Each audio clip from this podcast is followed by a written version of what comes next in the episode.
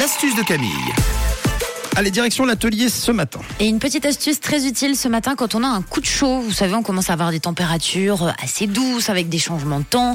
On n'est pas forcément euh, habitué à avoir si chaud d'un coup. Donc on peut avoir un coup de chaud. Il y a une vieille astuce de grand-mère qui marche très bien quand on a un coup de chaud. Vous allez avoir besoin aujourd'hui tout simplement d'un tout petit peu d'eau et c'est tout. Alors si vous vous sentez pas bien et que vous avez un coup de chaud, que ça vous arrive dans la rue, c'est bien d'avoir une bouteille d'eau avec vous. Je vous explique. Si vous avez tendance, voilà, transpirer et avoir chaud, vous avez juste à mouiller vos poignets. Et c'est rigolo, mais en quelques secondes seulement, ça va faire baisser la température de tout votre corps. Ça fonctionne dès qu'on met de l'eau fraîche sur le trajet, en fait, finalement, d'une artère, si vous voulez. C'est pour ça que quand on met de l'eau sur nos poignets, ça fait baisser toute la température.